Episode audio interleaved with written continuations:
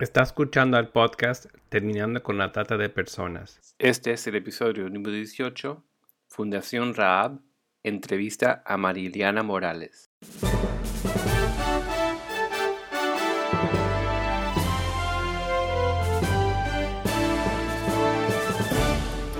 Bienvenido al podcast Terminando con la Trata de Personas.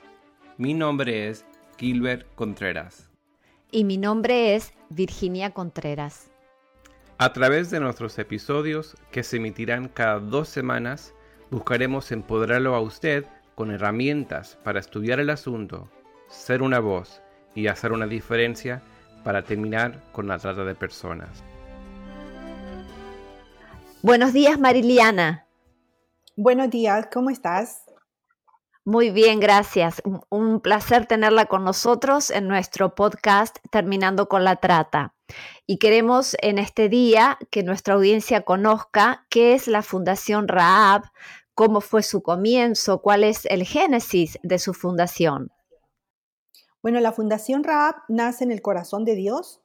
El Señor me llamó a servirle en esta área, siendo yo una persona totalmente ignorante en el tema, ni siquiera tenía una, una opinión contraria, absolutamente nada, porque donde yo nací nunca vi esta situación. Más grandecita, adolescente, me pasé a estudiar el Colegio de las Monjas, tampoco jamás en esa ciudad vi nada.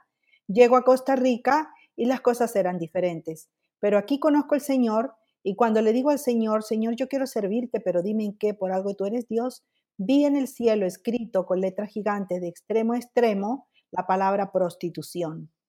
Yo no sabía qué significaba, pregunté a alguien que conocía, entre comillas, de las cosas de Dios y me dice, eh, no tienes que hacer nada, el Señor te va a llevar porque era Él al que llama, lo capacita, lo equipa y nunca lo avergüenza. Así fue como nace Fundación Raab por obediencia, única y exclusivamente por obediencia. Yo jamás había leído un libro y como te digo, ni siquiera tenía crítica y fue el Señor que me fue guiando directamente cada noche en mi cama yo recibía visiones porque Él me dio un regalo que yo no sabía que tenía hasta que llegué a los pies de Cristo, es el don de visión. Y con este don de visión es que Él me empieza a capacitar y empieza a guiarme. Yo le dije, Señor, bueno, yo te voy a servir en esto que no conozco, no tengo la menor idea, pero tú tienes que guiarme, tú tienes que mostrarme y tienes que además eh, confirmarme con otras personas que nada saben. Así ha sido. El Señor eh, eh, Jesús se paró frente a mí y me ungió. Yo no sabía en ese momento qué era lo que estaba haciendo. Puso sus manos frente a mí, yo estaba de pie frente a frente, levantó sus manos y, y así las bajó y me fue cubriendo hasta desde la cabeza a los pies. Y así me di cuenta que yo, mi cuerpo se había transformado, pero yo no sabía qué era, no, no tenía la menor idea. Pregunté y ya estaba yendo a una iglesia y le pregunté al pastor y él me dijo que eso era que el Señor me había ungido porque lo que él me había llamado a hacer era muy difícil y sin la unción de él no lo podía hacer. Estoy segura que eso fue eh, lo que pasó, fue la unción del Señor que me lanzó a trabajar en esto y él me hablaba con voz audible. Él me dijo, ya es tiempo de salir a arrebatarle las almas al enemigo. Así fue como empecé con mi primera casa, a atender las primeras mujeres, empecé a trabajar, a levantar eh, la organización, se fue haciendo conocida en el país y después internacionalmente. Ahora somos conocidos a nivel mundial, tenemos muchos premios en muchos países, acabamos de recibir otro, un reconocimiento muy grande del país aquí, pero realmente nuestros premios más grandes son las mujeres, los niños, los adolescentes, los hombres que logramos sacar de esta condición, porque a eso nos llamó el Señor. Mariliana, tal vez en nuestra audiencia no conoce quién fue Raab, la persona por la cual tomó este nombre la fundación. ¿Quién fue Raab? Raab está en la Biblia, es una mujer que era prostituta, dice que, era, dice que practicaba la prostitución, ella vivía en Jericó. Y cuando Josué mandó a sus espías investigar cómo estaba Jericó, porque ya Dios le había prometido que le iba a entregar la tierra, pero él primero mandó los espías, cuando los, los súbditos de ese reino se enteraron, le dijeron al rey y, lo, y él los mandó a apresar. Ellos se escondieron en, una casa que estaba con la puerta abierta y esta casa quedaba en los muros de Jericó. Esa era la casa de Raab, como dice la Biblia, Raab, la, ramera o prostituta, según la versión que lea. Ella sabía quiénes eran ellos y les dijo, yo los voy a esconder porque yo he escuchado de su Dios que es fuerte, poderoso. Y, ella está nombrada como una mujer, está en el, como los héroes de la, de la fe. Y cómo una mujer que estuvo en prostitución puede estar nombrada en la Biblia como una heroína de la fe, porque ella creyó, incluso sin haber sido eh, una creyente en ese momento, porque de oídas ella había escuchado que había un, un Dios todopoderoso. Así fue como ella hizo un trato con ellos. Ella les dijo, yo los voy a esconder, pero ustedes me prometen cuando tomen esta tierra van a guardar mi vida y la de mi familia. Y ellos le dijeron, está bien, pone un lazo rojo en tu ventana. Ese fue el lazo del pacto. Y entonces le dijeron, eh, esa casa, se, esta casa y todo lo que está dentro, tu familia, todo se va, eh, se va a, guardar. Entonces, así fue el trato. Cuando llegó el momento, todo Jericó eh, pereció y solamente Raab, que estaba en esa casa con sus familiares, se salvó. Ella llegó a ser después, después de haber estado en prostitución, llegó a ser la madre del rey de Boaz, que era el más rico terrateniente de la zona, después y se llegó a ser la bisabuela del rey David, la tatarabuela del rey Salomón, y si van a la Biblia, van a buscar que está eh, en Génesis, eh, perdón, en, en, Mateo 1, está la, la, la, descendencia de ella y es la abuela número 42 de Jesús. Tremendo, o sea, el corazón de Dios. Increíble. Sí, el corazón de Dios y la capacidad de redención de Dios eh, para, para, cualquier vida, ¿verdad? Que ha sido quebrantada tal vez eh, por lo que es la prostitución. Así es. Eh, Mariliana, ¿cuál, ¿cómo resumiría la visión y la misión de la fundación? ¿Y cómo es el programa que están desarrollando? Bueno, constantemente la misión y la visión se están refrescando, se están poniendo palabras más acordes al tiempo, pero en, en, en esencia, nosotros nosotros nacimos y el, y el llamado de Dios para Fundación Raab es la restauración de las víctimas del comercio sexual. Esto incluye las que son tratadas con fines sexuales y las que están en el comercio sexual, entre comillas, por propia voluntad o que temporalmente, por alguna circunstancia de la vida, están involucradas en esta situación. El, el trabajo que hacemos con esta población es, empezamos con las adultas, pero inmediatamente también empezamos con los niños, porque los niños, los hijos de ellas, también necesitan eh, la capacitación, la atención, la educación. Ahí nos dimos cuenta que teníamos que trabajar con los adolescentes, que era muy importante. Tenemos un trabajo muy efectivo con adolescentes.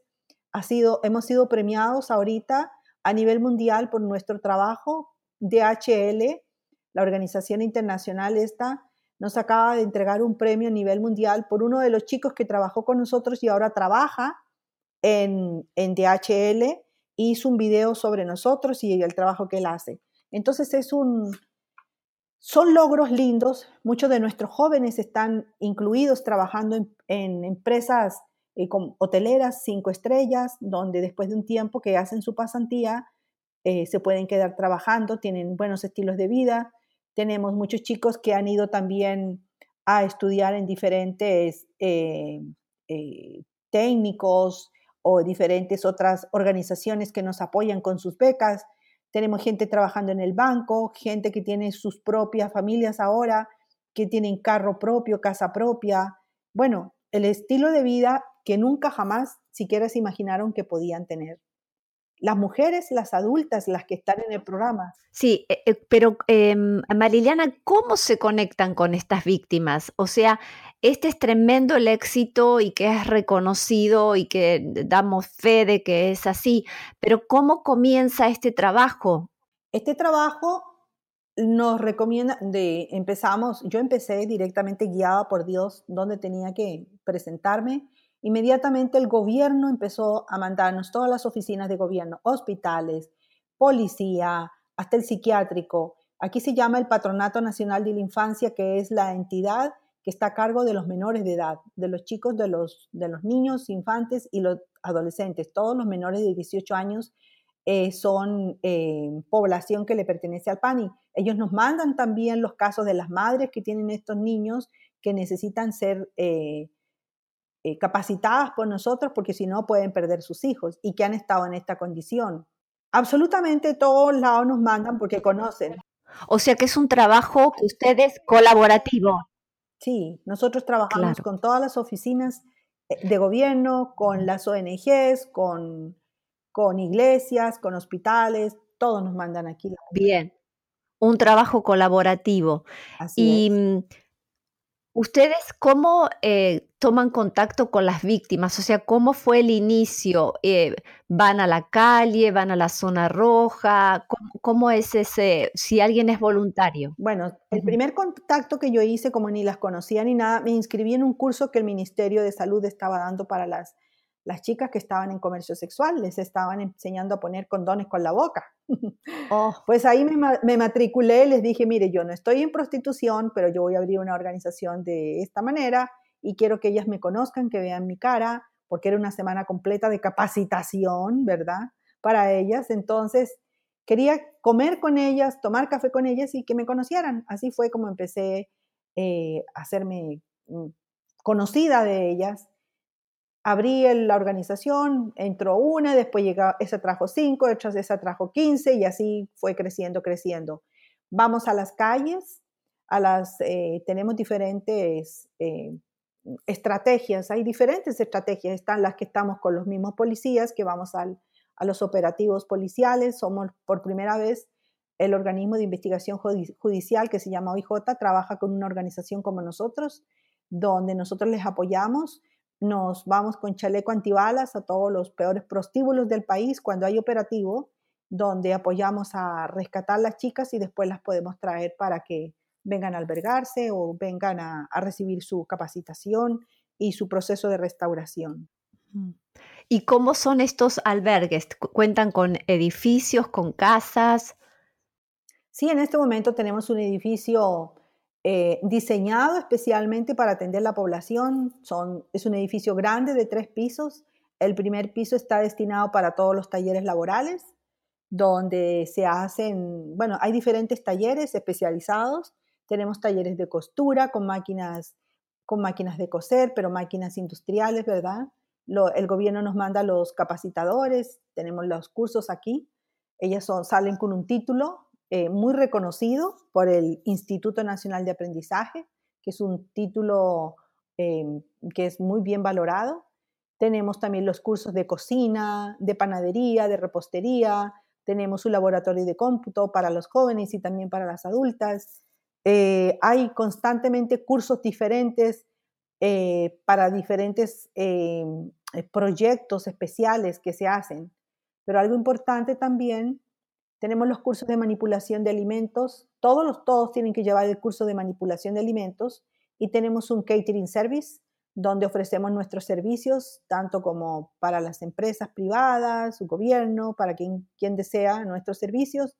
Tanto podemos alquilar una parte de nuestro edificio. El segundo piso es un salón grande que le caben 150 personas cómodamente sentadas, donde tenemos el equipo para servirlos y el equipo físico y el equipo humano. Ya las mujeres están capacitadas, uniformadas y saben cocinar comidas desde nacionales hasta internacionales. Tremendo. Mariliana, ¿cuál es la situación de la trata en Costa Rica? Es em, mucho se habla a veces de un lugar de turismo sexual. ¿Es, ¿Es mayor la trata para explotación sexual que para explotación laboral? Cuéntenos un poquito cuál es la situación de Costa Rica al respecto. Lo que pasa es que Costa Rica es, es país de destino, origen y tránsito. Destino es porque las traen para ser explotadas aquí. Origen es cuando salen. ¿De qué países? vienen de otros países de Centroamérica, pero normalmente se buscan países como para que sean mujeres como diferentes, para que sean atractivas. Las de aquí las llevan porque son más exóticas, por ejemplo, a los países orientales, ¿verdad? Eh, esto es un intercambio como de mercancía eh, muy, muy exótica entre ellos. Así es como funciona. La persona no se ve como ser humano, no se ve como, como una persona de cuerpo, alma y espíritu, nada más se ve el cuerpo y la juventud. Entonces es de, origen, de tránsito y de destino. ¿Y es eh, principalmente se da la explotación sexual? Sí, para terminarte la idea de lo anterior, de tránsito es cuando vienen, por ejemplo, las mujeres que quieren ir a otros países o quieren llevarlas a prostituirlas, ya sea la banda o si quieren irse por su propia cuenta, pero normalmente son bandas las que están detrás de ellas. Las dominicanas se prostituyen en todo el mundo y es reconocido que en cada país hay mujeres dominicanas que están prostituidas, las colombianas también desafortunadamente. Entonces lo que hacen es las traen a Costa Rica, las casan aquí por 5 mil pesos, que son como 10 dólares, eh, con algún drogadicto que, que se casa con ellas, entonces ya salen como costarricenses hacia afuera, porque Costa Rica no tiene ese problema para entrar a otros países. Entonces tenemos destino, origen y tránsito. Eh, si es mayor la, trata con fines sexuales, mm,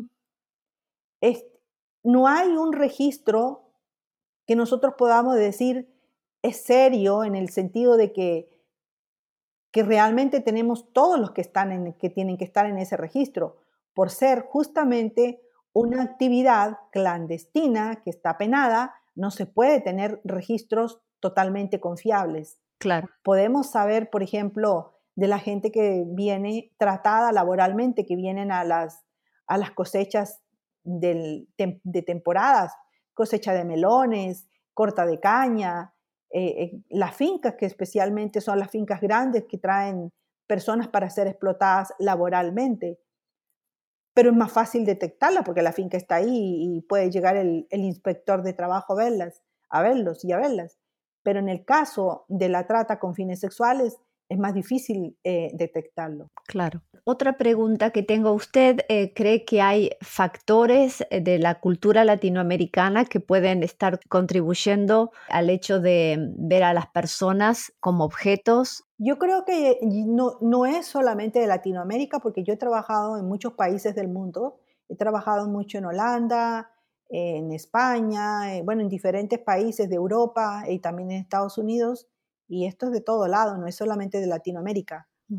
Claro, en Latinoamérica tenemos una, mm, eh, una situación de vulnerabilidad de las mujeres más pobres, pero realmente si vamos al lado de, de, Europa del Este están exactamente igual y tal vez peor. O sea, no es una condición que por ser Latinoamérica.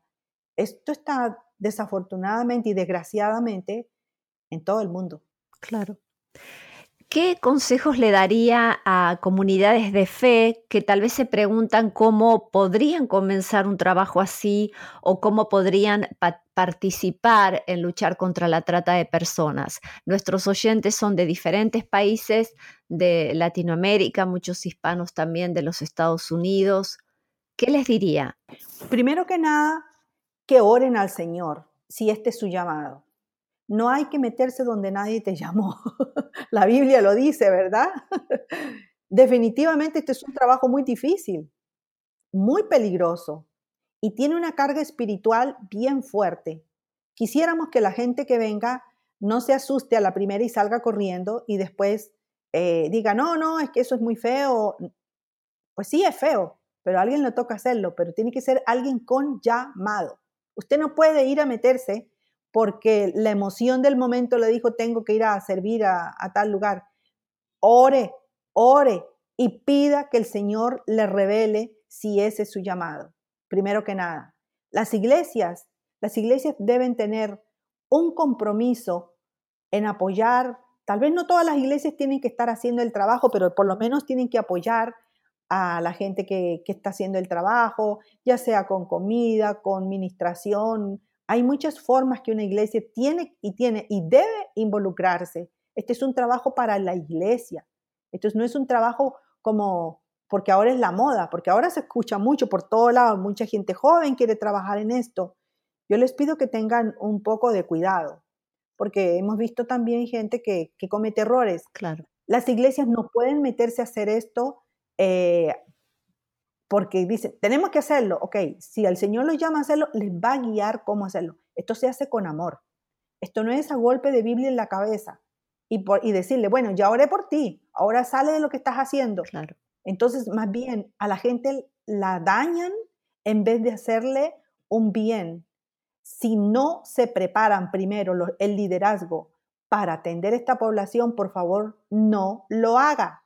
Prepárese primero, capacítese muy bien, porque lo contrario va a ser un daño más grande aún en las víctimas. Y ustedes, Mariliana, tienen cursos de capacitación, ¿verdad? Para quienes quieran específicamente y tengan un, llamado de poder involucrarse en un trabajo así. Sí, muy pronto nosotros queremos abrir, eh, lo tenemos diseñado hace, hace, un par de años ya, un, curso eh, online. Eh, vamos a retomarlo porque hemos estado en un proceso de, cambios y creo que este es uno de los cursos que queremos retomar para que la gente de otros países que no pueden venir aquí eh, lo puedan llevar. Y ustedes tienen, eh, tienen voluntarios, ¿verdad? También. Sí, también recibimos voluntarios, tenemos estudiantes de TCU, TCU se llama el Trabajo Comunal Universitario, entonces muchas universidades que vienen aquí a hacer sus, sus tesis, sus horas de, que son requeridas para recibir su título, pasantías, del país como de cualquier otro país que puedan venir aquí. Otra pregunta que usted hizo referencia eh, al proceso largo, ¿verdad? Que no es solamente decir, bueno, eh, dar un versículo bíblico o hacer una oración, sino eh, hablar un poco del proceso largo que es la restauración de las personas y tal vez quienes están involucrados también esta capacidad de poder eh, tener que lidiar tal vez con frustración porque no es algo instantáneo. Sí, bueno, nosotros tenemos un proceso de dos años y en muchas personas en dos años no le alcanza todavía porque ha sido toda una vida de destruirles la vida desde que abrieron los ojos y no podemos pensar que con un par de oraciones eh, ya van a estar bien y, encima les vamos a decir, si no te levantes porque no tienes fe o porque eres vagabunda o vagabundo y no te esfuerzas para hacerlo. Pues claro que Dios lo puede hacer y lo puede sanar instantáneamente, pero estos daños vienen de muchos, de mucho tiempo y está dañado, la persona que ha sufrido este abuso está dañada profundamente. Entonces, por eso insisto, primero que nada, que si alguien va a abrir una obra de esta, primero que ore a Dios y que primero se capacite. Después, el segundo paso, entonces es en esa misma capacitación ver eh, modelos exitosos, vean, capacítense bien de cómo hacer el trabajo. No es un trabajo de la noche a la mañana, es un trabajo que cuesta dinero que, porque usted va a invertir personal, va a invertir, para esto se necesitan eh, las herramientas adecuadas. ¿Qué son las herramientas? Eh, personal, eh, profesionales, que sepan, no cualquier aprendiz, no, si usted va a poner a alguien como al frente de un equipo, tiene que ser también, ojalá, un, ojalá, no digo con esto que tiene que ser siempre así, ojalá un profesional capaz, pero capacitado en el área. también tenemos ¿Qué tenemos? Necesitamos un lugar físico para atenderlas, un lugar eh, que pueda darles las necesidades. Si atendemos mujeres, si atendemos niños, depende de nuestra población. Entonces, si vamos a tener un albergue, ojalá no sea un albergue eh, en un lugar peligroso donde las puedan eh, llevárselas nuevamente o, o, ellas puedan salir fácilmente. no es porque van a estar prisioneras, pero es un poco de, del cuidado, de la protección de ellas mismas porque estamos hablando que estamos trabajando contra crimen organizado. Ellos no están jugando. Claro. Ellos, ellos realmente, cada mujer, cada hombre que le quitamos de sus redes, cada niño, cada adolescente, es dinero les afecta económicamente. Económicamente, dinero que no entra a sus bolsillos. Bueno, Mariliana, quisiera eh, en este cierre, si pudiera este, dar unas palabras más, un consejo a nuestros oyentes. Primero que nada, pedirles oración. Oración, un consejo es, eh, si quieren servir, primero pídanle al Señor cuál es su llamado. No todos podemos ir donde está la moda. Segundo, si el Señor te muestra que esta es tu área, capacítese muy bien, muy bien, porque no les puedo mentir.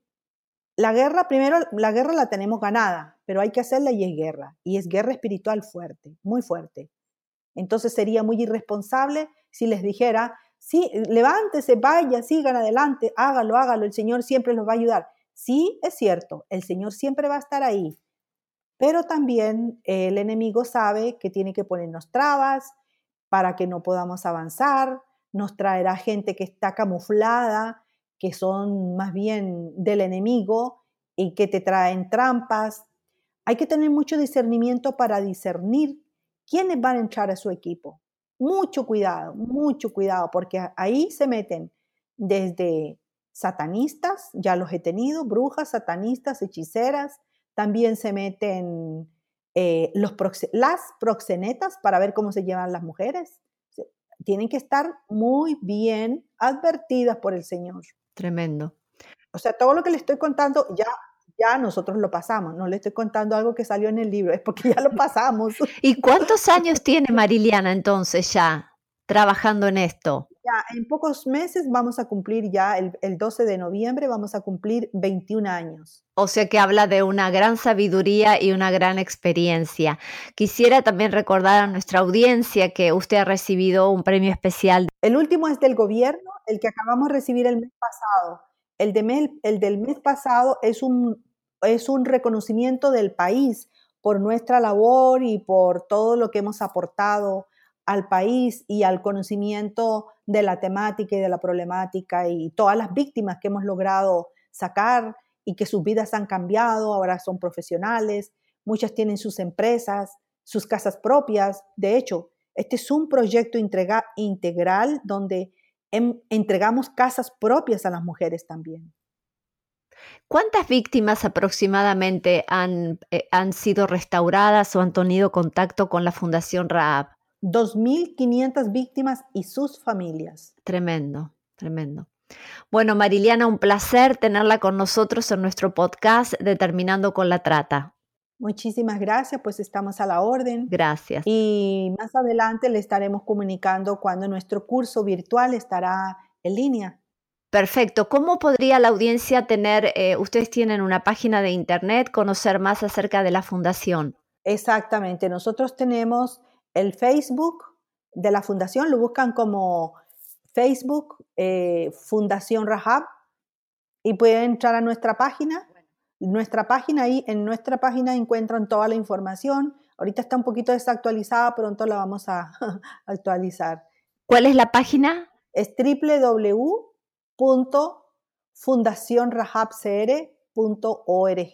Perfecto. Muchísimas gracias. Bueno, pues con mucho gusto, Dios les acompañe. Queremos que nuestros oyentes sepan que pueden escribirnos y comunicarnos sus inquietudes, las cuales podemos eventualmente incluirlas en nuestra temática de futuros programas. Pueden escribirnos al correo electrónico contacto arroba terminando con la Repito, contacto arroba terminando con la trata.org.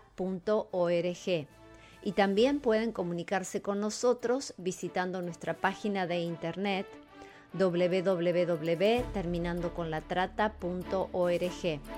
Repito, www.terminandoconlatrata.org.